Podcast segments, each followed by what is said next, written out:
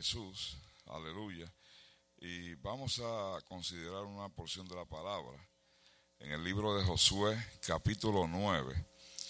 Gloria al Señor, aleluya. Eh, leemos entonces los versículos del 24 al 27. Alabado sea Dios, aleluya. Gloria, gloria al Señor. Vamos a estar en pie, amén, y vamos a buscar la Biblia. Alabado sea Cristo. Gloria a Jesús. Aleluya. Gloria, gloria a Dios. Te adoramos, Padre, y te bendecimos en esta noche. Aleluya. Gloria al Señor.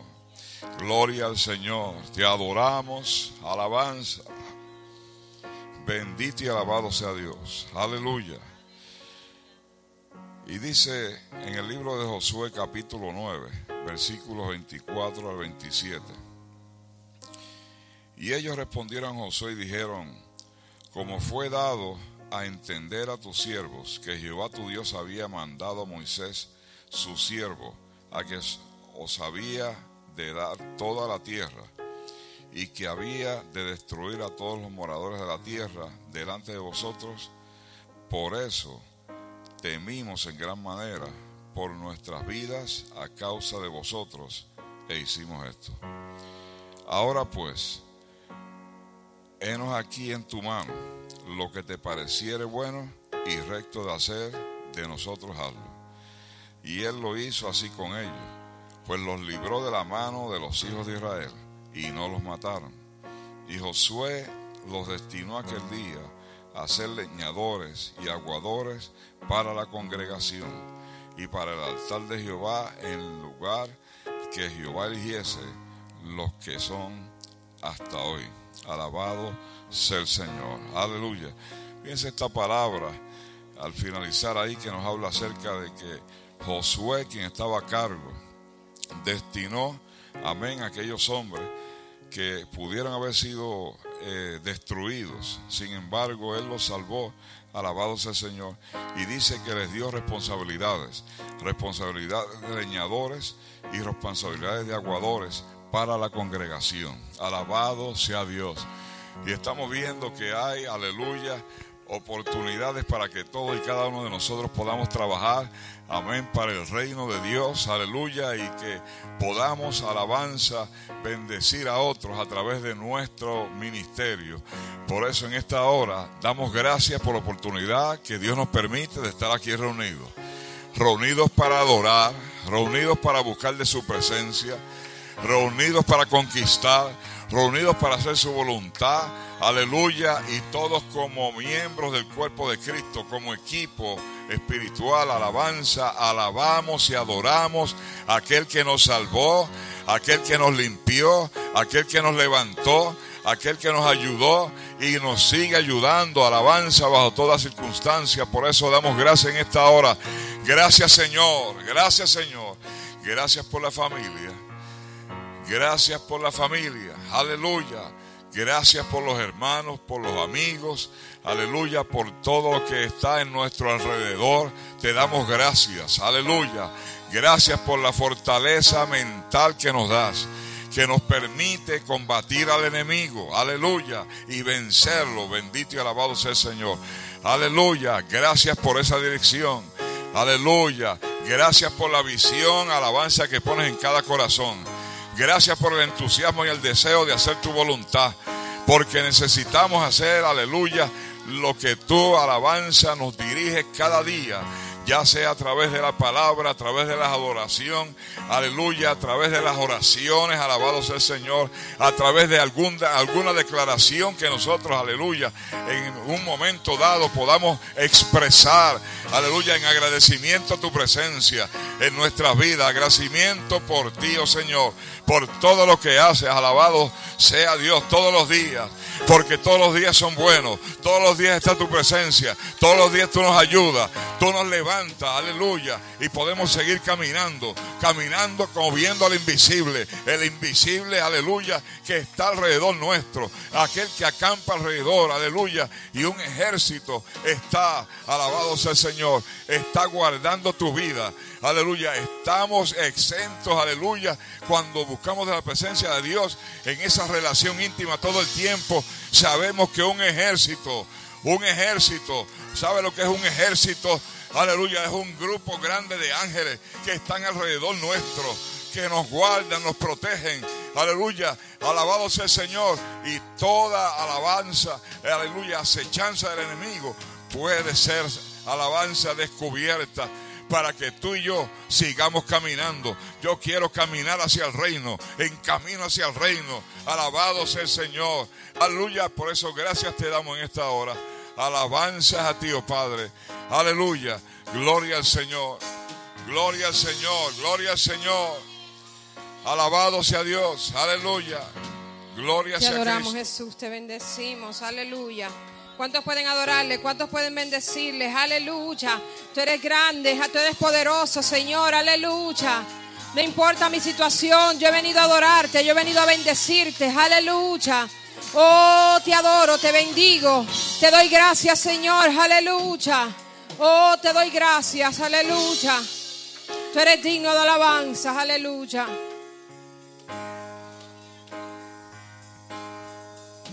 Jesucristo, reinas con poder, soberano, victorioso rey. Ni la muerte pudo detener tu poder para vencer. Aleluya. Jesucristo, reinas con poder. Soberano, victorioso rey. Ni la muerte pudo detener tu poder para vencer. Dios de lo imposible, te adoramos, eres invencible, soberano, tuya es. Aleluya.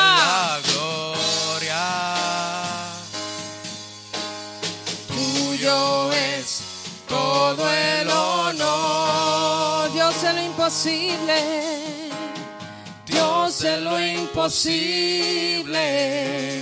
Te adoramos. Eres invencible. Soberano. Tuya es Toda la gloria. Aleluya, te adoramos Jesús. Todo el honor. Tuya es. Tuya es toda la gloria. Tuyo es todo el honor. Jesucristo, reinas con poder, soberano, victorioso rey, ni la muerte, ni la muerte pudo detener, aleluya, tu poder para vencer. Otra vez, aleluya, Jesucristo. Jesucristo, reinas con poder, aleluya, soberano, victorioso rey. Y la muerte pudo detener tu poder para vencer. Aleluya, Dios de lo imposible. Dios de lo imposible. Te adoro. eres sí. ¿Cuánto lo creen? ¿Cuánto lo creen? Aleluya. Soberano, tuya es toda la gloria. Aleluya. Tuyo es todo el honor. Dios el imposible. Dios es lo imposible.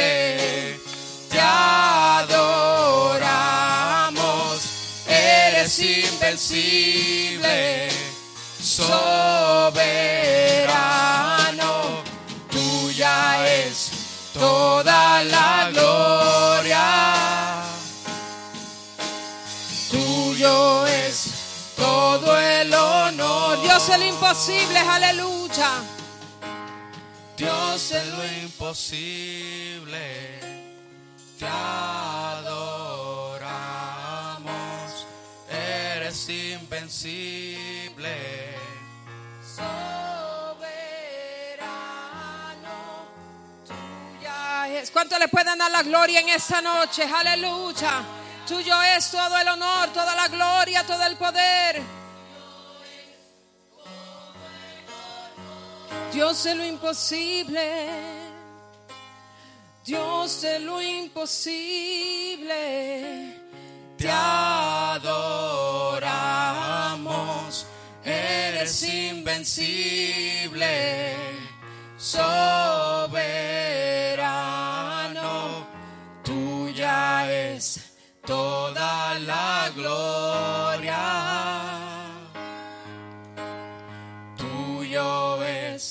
Todo el honor, Tuya es. tuya es toda la gloria. Tuyo es todo el honor. Dios de lo imposible. Dios de lo imposible, te adoramos, eres invencible, soberano, tuya es toda la gloria, Te adoramos, Jesús. tuyo es todo el honor. Aleluya, te adoramos, Jesús. Te bendecimos, aleluya. ¿Cuántos pueden adorarle? Aleluya, aleluya, aleluya, aleluya, aleluya. Te adoramos, Jesús, te bendecimos. Hermano, no importa lo que me pase allá afuera, yo me, yo me luzco aquí. Yo vengo al culto y digo, aquí es donde yo puedo soltarme, aquí es donde yo puedo alabar al Señor, aquí es donde yo puedo olvidarme de mis problemas, aquí es donde yo los puedo llevar al altar y dejárselos a Él. Este es el lugar donde yo puedo ser libre de lo que me esté pasando en mi vida, porque se lo traigo al Maestro. Y Él dice, venir a mí los que estén cargados y cansados, que yo, que yo, que yo los haré descansar. Aleluya. Aleluya, te adoramos Jesús. Te bendecimos, tú eres digno de alabanza. Oh, tú eres digno de oración. Aleluya. Si tú le adoras, si tú le adoras, aleluya, va a haber un rompimiento en tu vida en esta noche. Pero tú tienes que adorarle, tú tienes que bendecirle. Ay, todos los días que tú tienes la oportunidad de alabar y bendecirle al Señor, tómala. Aleluya. Oh, te adoramos, Jesús.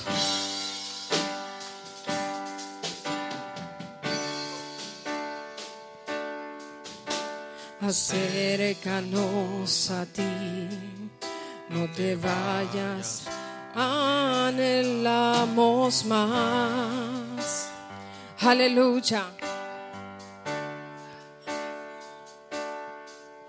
Nos postramos en tu altar, que tu gloria llene este lugar. Aleluya.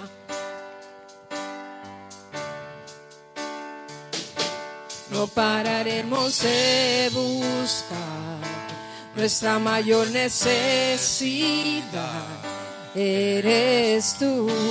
Aleluya. Ven, sácianos, ven, sácianos. Ven, sácianos, queremos más. Inunda todo este lugar. Aleluya. De ti hasta que tu gloria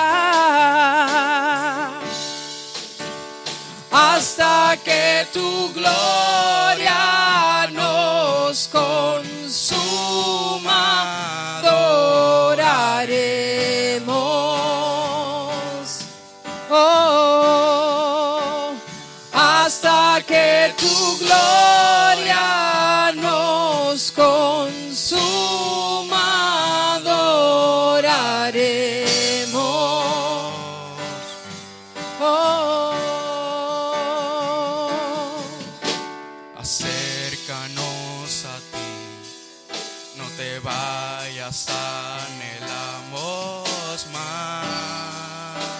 aleluya, nos postramos.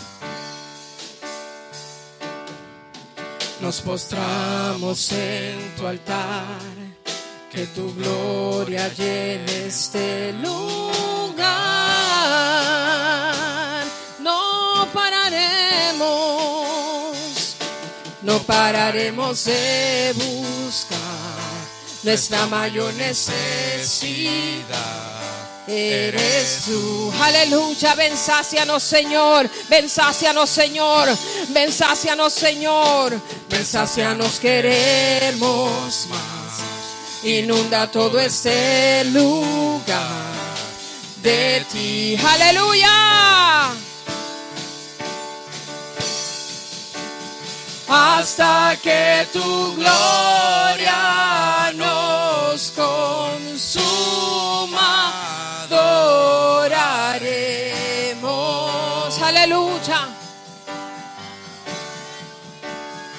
Hasta que tu gloria nos consuma. adoraré. Aleluya, hasta que tu gloria, hasta que tu gloria, aleluya. Hasta que tu gloria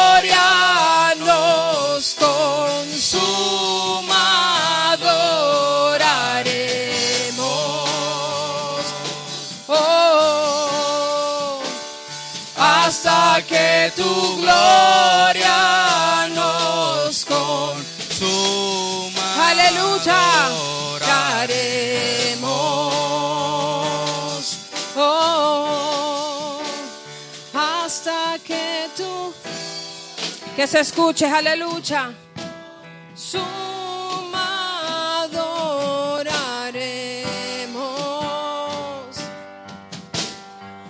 Aleluya. Hasta que tu gloria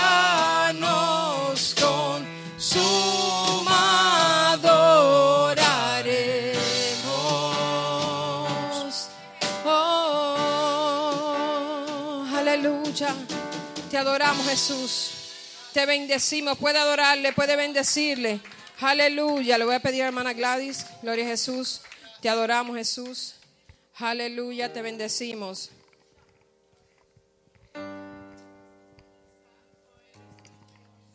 Hermanos, que Dios les bendiga. Vamos a inclinar nuestros rostros y vamos a orar por la los diezmos y las ofrendas. Padre Celestial, en esta hora especial vinimos delante de tu presencia, Señor amado, en el nombre de tu Hijo Jesús. Padre Santo, a pedirte, Dios mío, en esta hora que bendigas los diezmos y las ofrendas, Padre Santo, y que así bendigas, Señor, a todos los que estamos aquí en esta hora, Dios mío. En el nombre de tu Hijo Jesús te lo pedimos y te damos gracias, Señor. Amén y amén.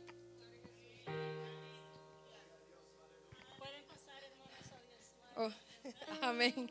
Gloria a Jesús. Aleluya. Quebrantado fuiste, oh Jesús, por mi rebelión.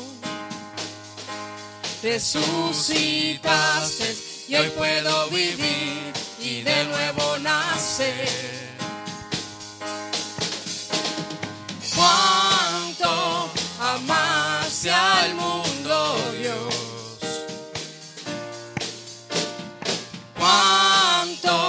te quiero agradecer. Gloria, gloria en lo alto, gloria en lo alto, gloria al Rey.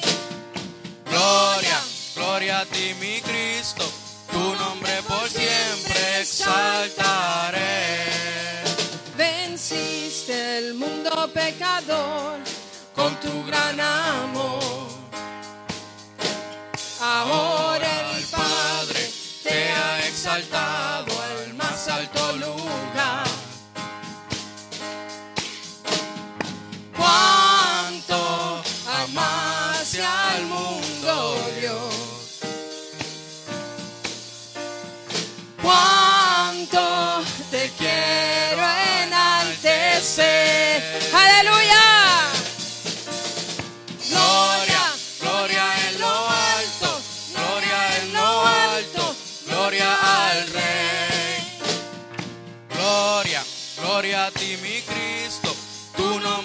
Siempre exaltaré.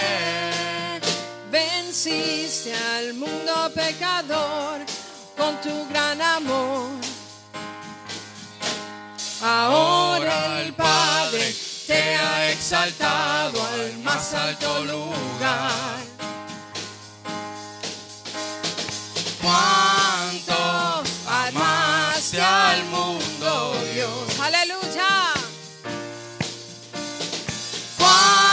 Te quiero enaltecer.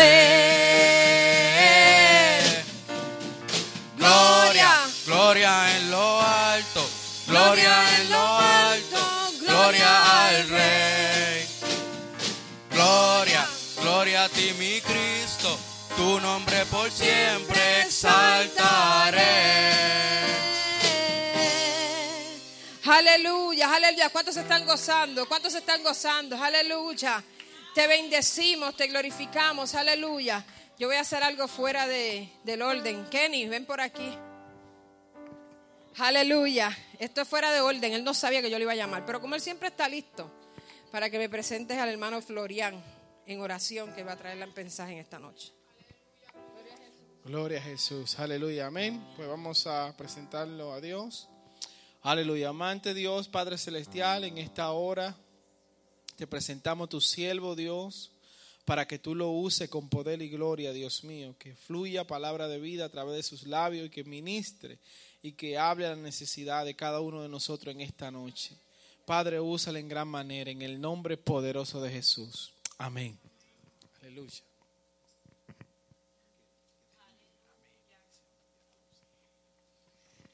Amén. Dios les bendiga, hermanos y hermanas, en esta hermosa noche. Pueden sentarse, muchas gracias.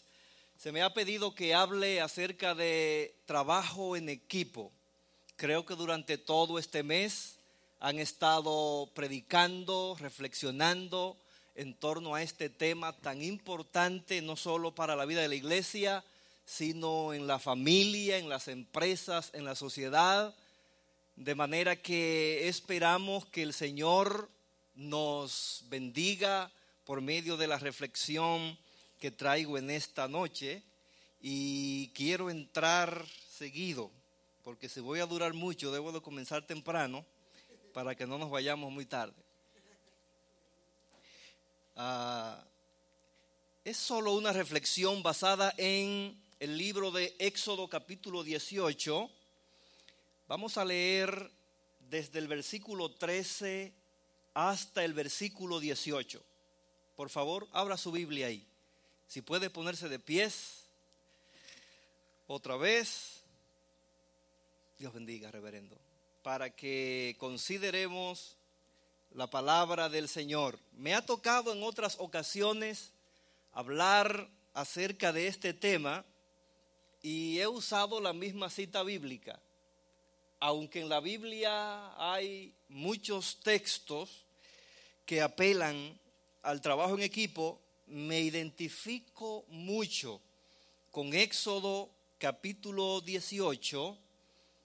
Ah, me parece que hay una buena lección en esa dirección para la iglesia del Señor, para cada uno de nosotros.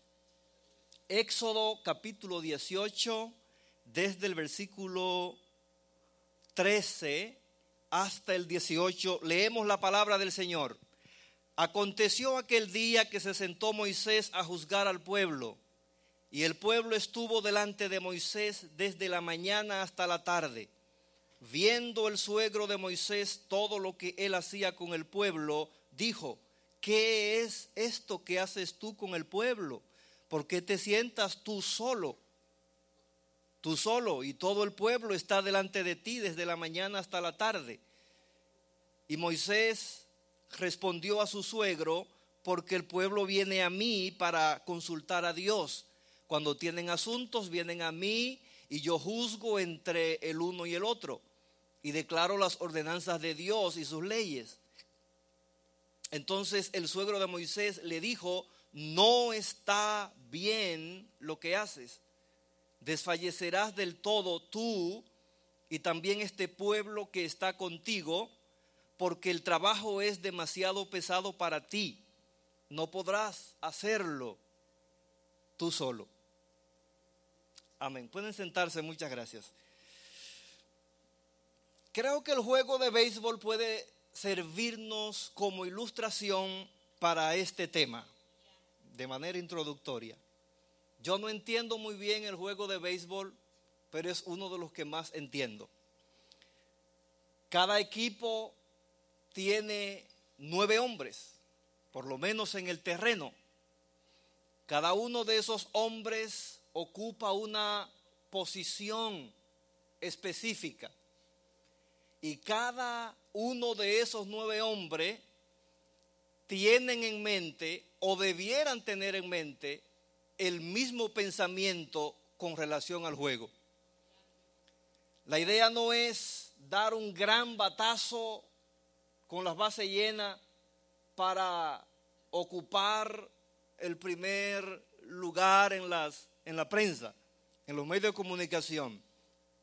La idea es que cada miembro del equipo da al máximo, juega de la mejor manera posible a los fines de qué? De que el equipo gane. Todos juegan para que el equipo gane. Y con esta idea en mente, usted puede notar que muchas veces, por ejemplo, el de primera base, cuando el de tercera o segunda hace un lanzamiento medio corto, el primera base se extiende lo más que puede para tratar de atrapar la bola. Es decir, está haciendo un gran esfuerzo para poner out al contrario, porque la idea es que su equipo gane. Los que están atrás center field, right field, muchas veces buscando atrapar una bola chocan contra la pared. Algunos se han lesionado porque quieren que su equipo gane. Cada uno de esos hombres está tratando de dar al máximo el potencial que tienen en el contexto del juego. No es un solo hombre el que gana el juego, sino un conjunto de hombres jugando, actuando como equipo. Es probable que algunas personas piensen que el concepto o tema de equipo no es un asunto que tiene sentido espiritual, pero probablemente es uno de los temas que envuelve mayor sentido de espiritualidad. Si usted va al primer libro de la Biblia, ¿cuál es el primer libro de la Biblia? Génesis, encontrará que cuando se iba a crear al hombre, cuando Dios iba a crear al hombre, ¿qué dijo? Hagamos. Y está usando un término en plural para dar a entender que de alguna manera había a más de una persona, y no estamos diciendo que Dios es más de uno, obviamente, pero es Dios trino, uno que se manifiesta en Trinidad. Y entonces, al decir hagamos, está dando a entender justamente la idea de participación. Cuando se habla de equipo, es imposible no pensar en participación de los miembros del equipo, porque de otra manera no es un equipo. Pueden haber grupos de personas, pero un grupo de personas necesariamente no es un equipo. A menos que los integrantes de ese grupo de personas usen los talentos o recursos que tienen para lograr la misma meta, el mismo, el mismo objetivo, no se puede hablar de trabajo en equipo. ¿De acuerdo? Así que si la iglesia va a funcionar de acuerdo al ideal de Dios, como un equipo, cada miembro, literalmente hablando, no importa qué tiempo tenga en la fe, cuánto sepa o no de la Biblia, si sabe entonar una canción o no, si es miembro de la iglesia de Cristo, entonces debe actuar como miembro de un equipo. Es decir, debemos saber que no hemos sido colocados por el Espíritu Santo en el cuerpo que es la iglesia como algo decorativo. Tú no eres alguien para decorar la iglesia. La iglesia no necesita ser decorada por usted y por mí.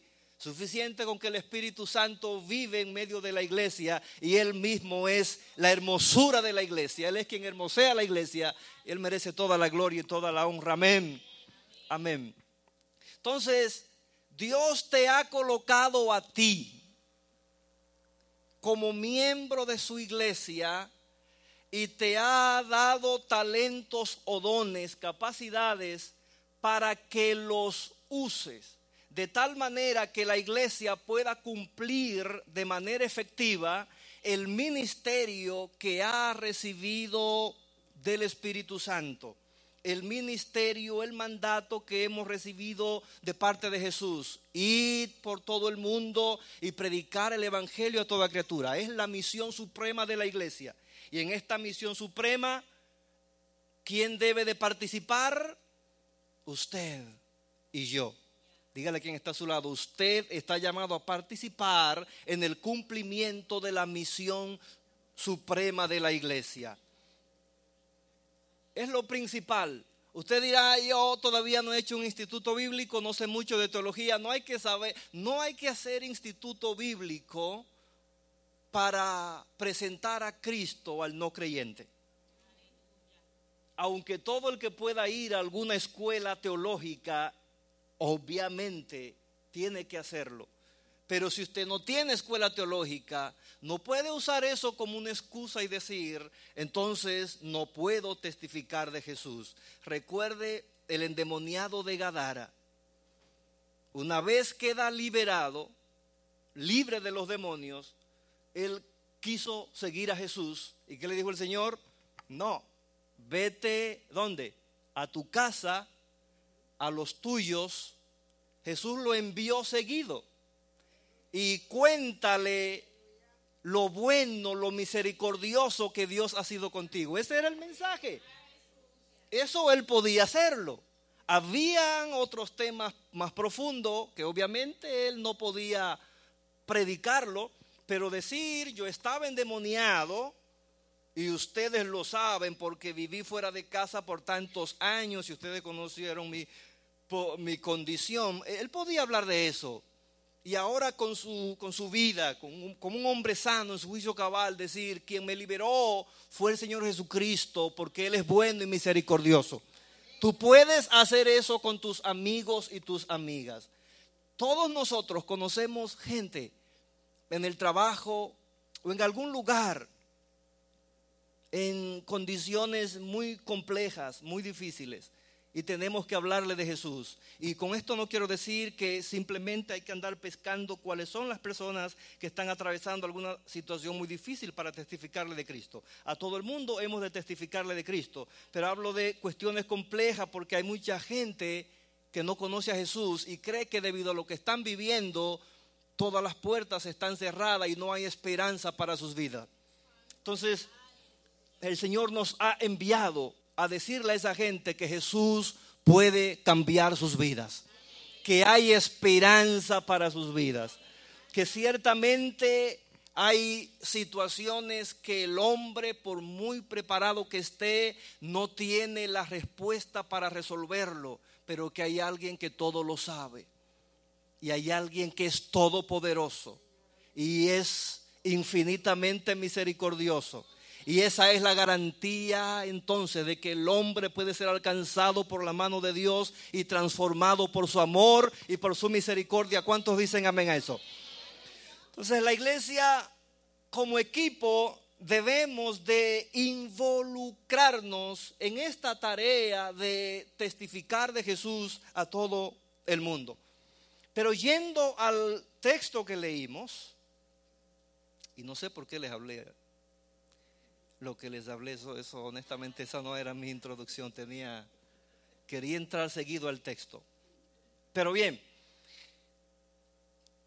aquí vemos a Moisés y vemos a su suegro Jetro. Un día Jetro se levanta y dice, déjame ver en qué está mi suegro Moisés con el pueblo.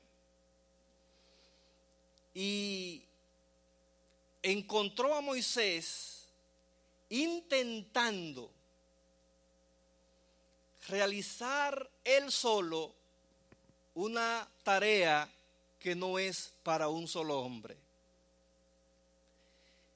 Y ese intento de Moisés, que demandaba un esfuerzo supremo, traería un efecto devastador si Moisés no hubiese cambiado de dirección en obediencia al consejo que Dios le dio a través de Jetro. El versículo 18, la primera parte, Jetro le dice a Moisés, si tú todos los días, como lo estás haciendo, tú solo te sientas desde la mañana hasta la tarde para aconsejar al pueblo, para orientar al pueblo, si sigues haciendo eso tú solo, consecuencia, desfallecerás. Sería un efecto devastador. Desfallecer, ¿qué es?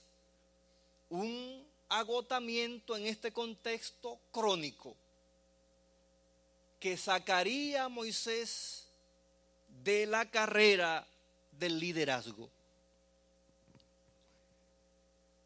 Va a experimentar un agotamiento psicológico mental y se entiende que cuando hay un agotamiento psicológico se refleja en el cuerpo sin hablar de asuntos psicosomáticos, la pastora sabe de eso. No hay que ser psicólogo, no hay que saber de procesos mentales para entender que cuando hay una carga mental fuerte, un agotamiento mental, tu cuerpo es afectado. Así que esa tarea de Moisés de todos los días, desde la mañana hasta la tardecita, sentarse, la gente viene y va haciendo fila para que Moisés sirva como juez, sirva como orientador, sirva ah, como consolador, como mentor, como todo. Eso no lo aguanta nadie. Y gracias a Dios que usó a alguien para hacerle saber que lo que estaba haciendo lo estaba haciendo mal. Porque hay muchas cosas que podemos hacerla con buena intención, pero el efecto que va a producir es negativo.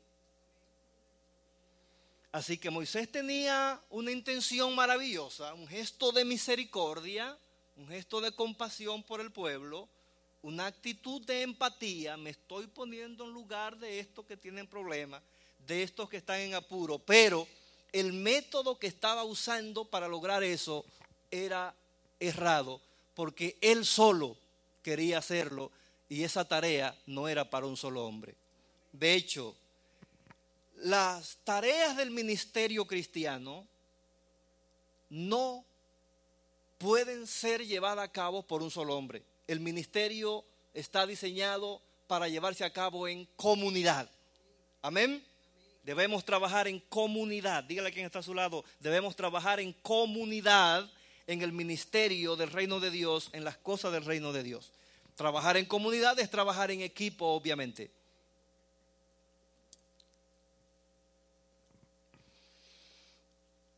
Así que, repito, si Moisés hubiese continuado trabajando solo, entonces eso lo iba a incapacitar para guiar a un pueblo tan demandante y difícil como lo fue el pueblo de Israel.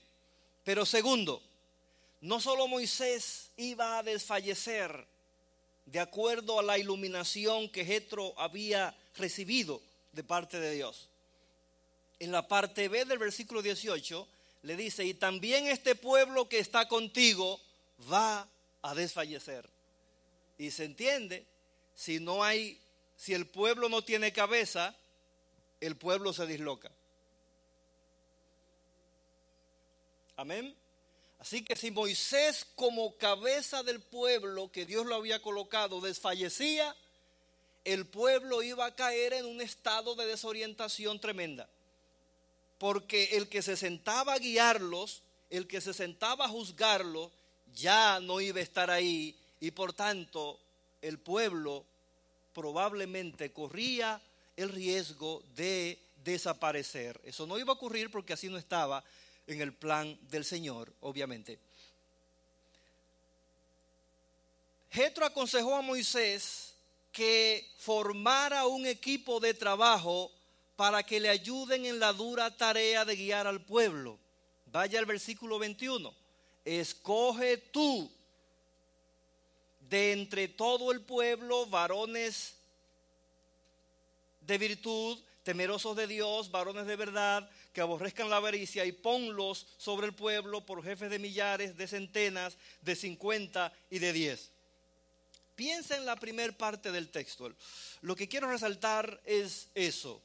Moisés tenía que formar un equipo, escoger hombres para que funcionen como equipo. Lo importante aquí es que Moisés halló personas dispuestas a formar parte del equipo. Porque el asunto es que muchas veces está la necesidad y tú buscas a ver cuáles son las personas dispuestas y disponibles para hacer eso. Y la respuesta es negativa. Entonces, aunque tú quieres hacer algo, no hay una respuesta de parte de las personas a quienes Dios usará como actores, como instrumentos para hacer ese algo. piense usted que aquellos hombres a quien Moisés le había dicho, mira, quiero que me ayudes en esto, en esto, le hubiesen dicho, Moisés, no, tú eres el líder del pueblo, acuérdate que a, a ti fue que Dios te llamó realmente, sigue haciendo tu trabajo, pero ellos ellos también entendieron y le dijeron, Moisés, sí, queremos unirnos a ti para formar un equipo contigo y ayudarte a llevar esta carga. Gloria a Dios por esas gentes que desde siempre han estado dispuestas a trabajar para que la obra de Dios siga marchando hacia adelante. Y ojalá cada uno de ustedes que me escuchen esta noche, si aún no están trabajando como equipo en esta congregación, usted tome la decisión hoy y diga, Señor, yo quiero unirme a tu equipo. Yo quiero, yo quiero hacer lo máximo para que esta iglesia siga marchando hacia adelante cumpliendo su misión. Y cuando una iglesia trabaja con sentido de equipo, los resultados no se hacen esperar. Amén. Hay un entusiasmo impactante. De repente usted puede ver gente que no prometían nada, pero al, tomar la decisión de empezar a hacer cosas en la iglesia, el Espíritu Santo comienza a usarlos. Y usted dice, ¿qué? Saúl entre los profetas. Gente que estaban como amorrada, calladita, temerosas, tímida. Una vez comienzan a dar pasos en obediencia al Señor, el Espíritu Santo los toma y comienzan a hacer cosas que ellos mismos se asombran y dicen, ¿qué? ¿Estoy realmente haciendo esto? Sí. Sí. Si Dios quiere contar con tu anuencia, Él se encarga del resto. Tú le dices que sí, el Espíritu Santo te usará entonces para hacer mucho más de lo que tú quisieras hacer para la gloria del Señor y para la edificación de la iglesia. Jóvenes, yo era y soy tímido aún. Mucha gente no lo cree de veras. En mi iglesia recuerdo la primera vez, yo tenía algunos 16 años cuando me dijeron, Florian, pasa para que hagas la oración de despedida, casi me voy de la iglesia. Y el que dirigía se dio cuenta y dijo, está bien, no ores. Pero después un, un anciano, quien me discipuló siendo yo un jovencito, fue un anciano literalmente hablando. Y yo andaba con él para arriba y para abajo, él discipulándome.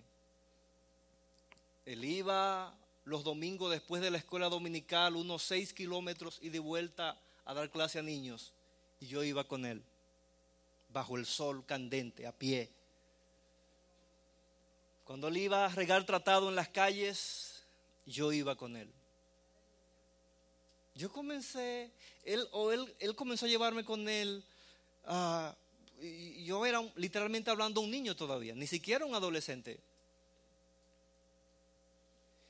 Y recuerdo que ese señor, cuando tenía que confrontarme, lo hacía y yo lo escuchaba. Dios me ayudaba a escuchar a ese anciano. Y yo estoy aquí, en los caminos del Señor. Yo recuerdo que otros, otros intentaron unirse a Él y por las noches a veces cuando él se paraba, cuando salía del culto, él se paraba a evangelizar muchas veces a inconverso. Los otros se iban a la casa y yo me quedaba con él. Y, y todavía recuerdo que él decía, Eduardo se queda conmigo hasta el final. Pero todo eso es plan del Señor, hermanos míos. No suponía que iba a pastorear. Yo no fui el primero que pensó en eso honestamente en la iglesia, los líderes comenzaron a verme y a decir, tienes que ir al instituto bíblico y yo preguntaba, ¿para qué? Y recuerdo que los diáconos de la iglesia, yo tenía 13, 14 años, me llevaron a su casa y no recomiendo a los diáconos de acá que hagan eso. Y me invitaron, así que llegué y encontré a los diáconos reunidos, sonrientes.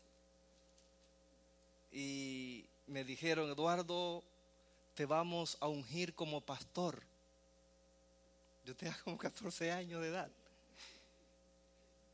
No se lo digas ni al pastor ni a nadie hasta que te gradúes del instituto bíblico sin que el pastor supiera eso, porque cumplí mi palabra honestamente, sin que el pastor supiera, me buscó la aplicación para el instituto bíblico. Y me dijo, Eduardo, esta es la aplicación, tienes que irte al instituto. Cuando me gradué, volví a mi pueblo, me pidieron predicar y dije, pastor y los demás, oigan lo que hicieron los diáconos de la iglesia conmigo. Y lo voy a decir ahora porque les prometí que... Pero la idea es que yo era y soy como alguien un poco encogido. Y si estoy en el ministerio no es porque cuente con mi capacidad. Si fuera por eso yo no estuviera en esto. Honestamente, estoy contando con la misericordia de Dios. Si he pastoreado es por la misericordia de Dios. No es por mis talentos y no es privando de humilde. Yo sé que hay gente que ven en uno algo que uno mismo no ve. Y gloria a Dios que uno no lo vea porque a lo mejor entonces se enorgullece y crees que eres gran cosa. Lo que te quiero decir es, suficiente jovencito o persona madura de edad, suficiente con que le digas al Señor, heme aquí, envíame a mí. Y con temor o con timidez comienza a funcionar como equipo el Espíritu Santo traerá un movimiento sobre tu vida y te va a usar como un instrumento glorioso, como un instrumento especial. Los grandes líderes que encontramos en la Biblia, incluyendo a Moisés, cuando Dios lo llamó, ustedes conocen bien la serie de excusas que presentó. Yo no sé hablar, esto y lo otro, ah, pero Dios le dijo, he pensado en ti. Y si he pensado en ti, no es por lo que tú tienes, no es por la, la formación que recibiste en Egipto, sino por lo que yo estoy poniendo en ti. Si podemos hacer equipo y llevar a cabo un trabajo excelente en el reino de Dios, es por lo que Dios pone en nosotros, hermanos. No podemos perdernos en eso. Podemos documentarnos, y yo soy amante de la lectura, y no se ve muy bien que uno diga eso pero no es la mucha información en la cabeza lo que Dios verá en ti para usarte.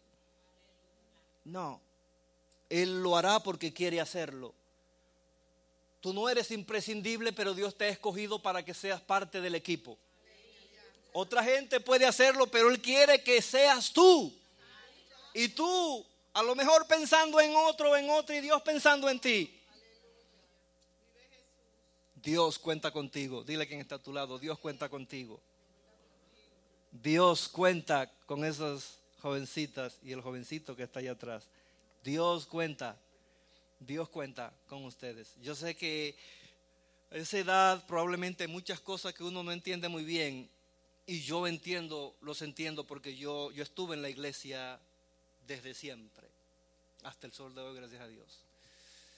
Muchas veces pasaba el culto y yo estaba dormido. Pero yo estoy aquí sirviéndole a Dios todavía. Me quedaba dormido en los cultos, pero yo no me descarrié. Yo, habían cosas que no entendía para nada, mensajes que la gente aplaudía y brincaba. Y yo decía, ¿qué será lo que está pasando aquí? Pero no me fui. y ni siquiera, yo no puedo decir que eso ocurrió porque yo quise sino porque Dios mismo en su misericordia me retuvo en sus caminos y a ti también. Dios te retiene en sus caminos porque tiene planes con tu vida. Sé parte del equipo, sé parte del equipo, sé parte del equipo.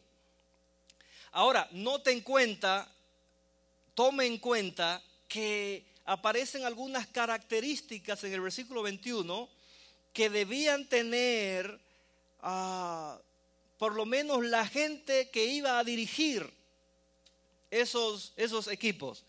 Tenían que ser qué? Varones de verdad, de virtud primero, la virtud de la misericordia, la virtud del el autodominio, la virtud de la compasión. Tenían que ser temerosos de Dios y eso es clave.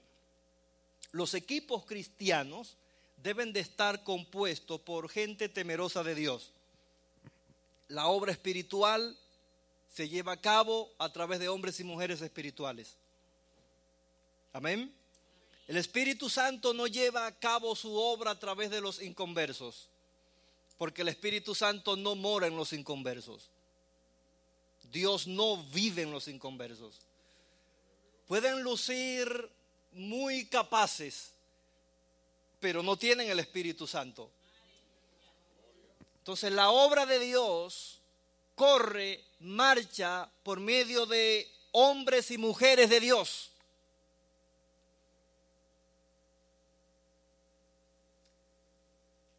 Dios está comprometido para usar su gente. Él lo dice en su palabra, que te va a equipar, que estará contigo. Así que no puede haber un equipo efectivo en la obra de Dios, reitero, a menos que ese equipo esté formado por hombres y mujeres de Dios. Los que dirigen hombres y mujeres de Dios deben de ser, pero los que son dirigidos también tienen que ser hombres y mujeres de Dios. Amén. Y amén, eso es lo que dice la Biblia. Y si es lo que dice la Biblia, es lo que funciona. Y usted dirá, todavía no lo soy, estoy aquí en la iglesia. Excelente, no tiene por qué irte de la iglesia, tienes que seguir creciendo en las cosas ah, espirituales, es un proceso. Si todavía no eres creyente, pues eh, entrégale tu vida al Señor y comienza ese proceso de crecimiento y madurez espiritual. Entendemos que es un proceso, pero hay que ser un hombre de Dios. Y eso de ser un hombre de Dios, una mujer de Dios, no es un asunto que se logra de un golpe, de una sentada, sino que si Cristo llega ahora mismo, nos hallará en ese proceso de convertirnos en hombres de Dios, en mujer de Dios en el caso de las hermanas. Amén. Es decir, mientras estemos acá en la tierra, en este cuerpo, no llegaremos al tope de decir, ya soy un hombre de Dios y no tengo más nada que buscar, más nada que alcanzar. No, estamos en un proceso de crecimiento continuo. Así que los equipos en el pueblo de Dios, para que funcionen, tienen que estar compuestos por hombres y mujeres de Dios. ¿Usted cree eso? De otra manera, no veremos grandes resultados. No veremos resultados. El resultado del Espíritu que el Espíritu Santo trae, lo hace por medio de sus gentes hombres y mujeres de Dios. Sigo avanzando para terminar. El equipo debe saber con la mayor exactitud posible qué es lo que va a hacer. 18:22. Jetro dice a Moisés, ok, esos hombres que tú designarás, escogerás para que formen equipo contigo, ellos juzgarán al pueblo en todo tiempo. Están definiendo una tarea. ¿De acuerdo? Ellos, ellos van a fungir como juez. Todo asunto grave, lo que no puedan resolver, lo traen a ti. Lo que pueden resolver los asuntos pequeños, pues, los resuelven ellos. Aquí hay una definición de la tarea. Ellos no iban a inventar. Entonces, los equipos deben saber para qué son equipo. Y para que lo sepan, ameritan entrenamiento. La Biblia no dice, pero el espíritu del texto sugiere, sin tener que jalar eso por los cabellos, que Moisés entrenó a, a esos hombres. O simplemente los mandó, váyanse, aconsejen al pueblo. No, se sentó con ellos estuvo delineando las cosas igual hoy. Si la gente es más fácil para la gente hacer las cosas si sabe qué es lo que va a hacer. Si no sabe lo que va a hacer, andan desorientados y a veces no lo hacen, obvio porque no saben. Entonces, tenemos que definir el asunto. Ah, en el trabajo en equipo, la carga se lleva juntos, versículo 22, la parte B. Así aliviarás la carga de sobre ti, Moisés, y la llevarán ellos contigo. Moisés y sus líderes llevarían la carga. Eso es trabajo en equipo. Todo el mundo participa del asunto. En las iglesias los miembros llevan la carga con el pastor los líderes ministeriales, todo el mundo debe de llevar la carga ministerial. Yo no sé por qué en las iglesias creemos que quien debe de guiar el asunto es el pastor. Como él, es, él es, él, es el hombre de Dios llamado. Vamos a dejarlo que él haga todo. Bueno, eso, eso no es lo que enseña la Biblia.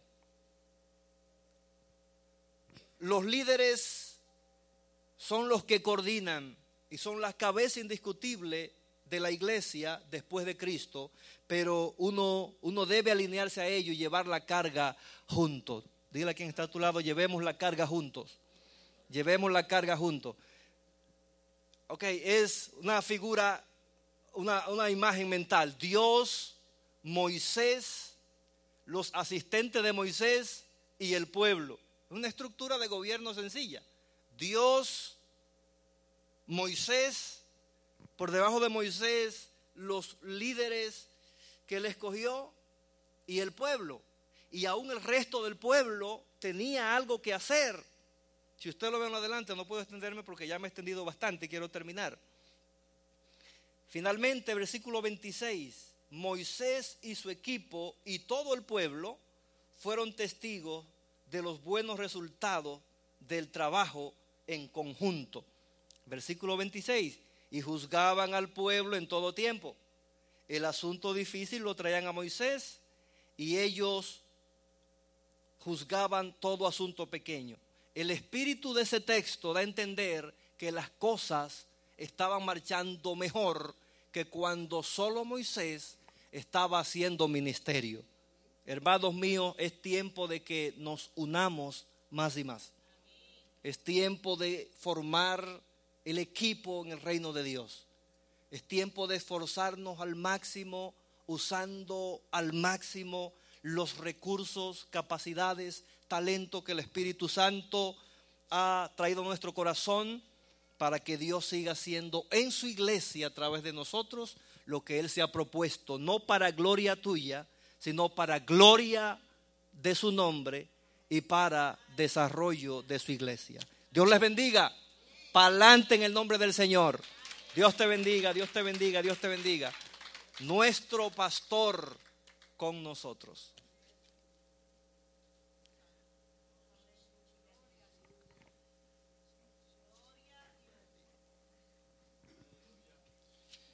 Gloria al Señor.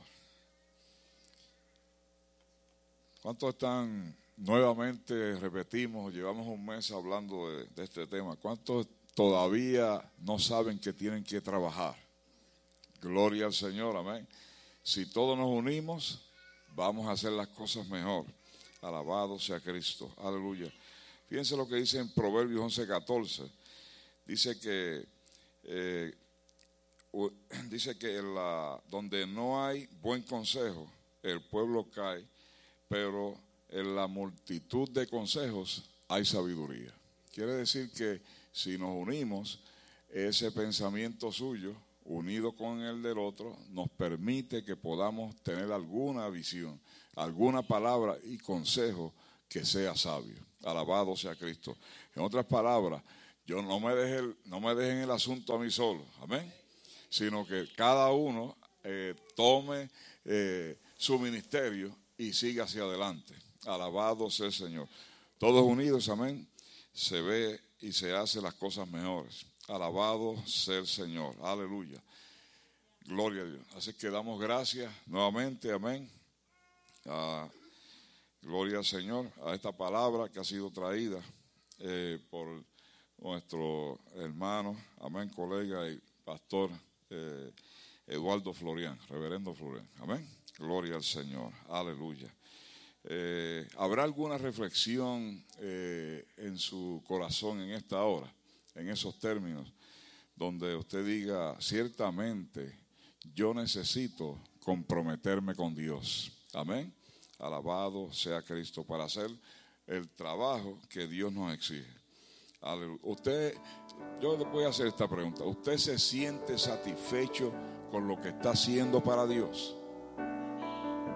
¿Usted se siente satisfecho con lo que está haciendo para Dios? Alabado sea Cristo. Bueno, dejamos esa tarea para que usted lo piense y que usted tome decisiones sabias para que pueda, amén, hacer efectivamente la voluntad que Dios ha puesto en su corazón para el reino de los cielos. Alabado sea Cristo. Gloria al Señor. Bien, hermanos, eh, damos entonces eh, los anuncios. Alabado sea el Señor. Uno de ellos es que los hermanos que nos, han preguntado acerca del Instituto Bíblico, ya próximamente vamos a tener una reunión eh, para establecer el plan de trabajo y comenzar el instituto allá en la iglesia manantial de vida. Amén. Entonces que me han preguntado, todavía no se ha podido hacer la matrícula eh, por la situación, ¿verdad? Eh, que hubo de que ya no está el principal. Amén.